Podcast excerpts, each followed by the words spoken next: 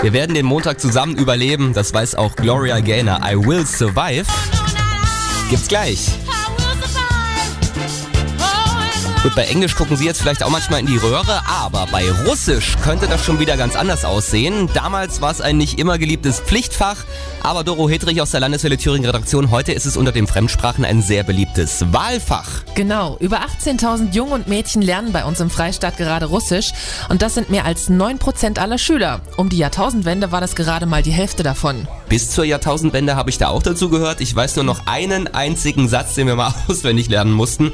Und sowas wie das da Primel Chatjenosti kennen wir auch noch alle, die Sehenswürdigkeiten.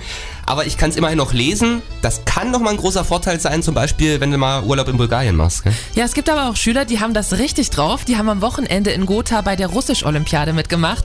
Die absoluten Cracks können dann zur Bundesolympiade in Bremen fahren. Du warst aber keine Russin in der Schule, gell? Hast nee. aber trotzdem mal bei so einem Wettbewerb mitgemacht. Bei einem Lateinwettbewerb. Ich habe Latein in der Schule geliebt, ja. Da musste ich in der 10. Klasse einfach zu dem Wettbewerb, war damals in Jena. Ich habe aber leider keinen guten Platz belegt, gab wirklich noch weitaus bessere als mich. Aber immerhin, dabei ist alles, haben wir irgendwann mal gelernt. Richtig. Dankeschön, Doro Hedrich aus der Landeswelle Thüringen Redaktion. Oder wie hieß es auf Russisch? Ah, Spasiba. Was heißt das denn? Danke. Ach so, ja.